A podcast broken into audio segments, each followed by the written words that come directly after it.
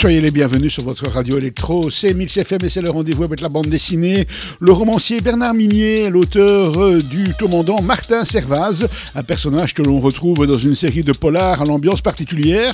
Les éditions Phileas nous proposent Glacé, une adaptation signée Thibaut et Mig du premier livre de Minier qui avait connu il y a une vingtaine d'années un grand succès. Ça se passe en montagne dans les Pyrénées enneigées.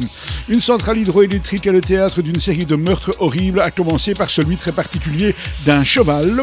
Le commandant Servaz est chargé de l'enquête. Un deuxième crime se produit avec cette fois une victime humaine. Servaz explore plusieurs pistes et se rend compte que non loin de là se trouve un établissement psychiatrique sécurisé.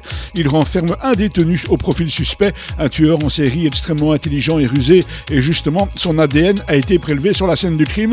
Et pourtant, il est hautement improbable qu'il ait pu sortir de sa cellule la réintégrer après avoir commis son forfait. L'énigme prend de l'ampleur Servas patauge dans des investigations fastidieuses.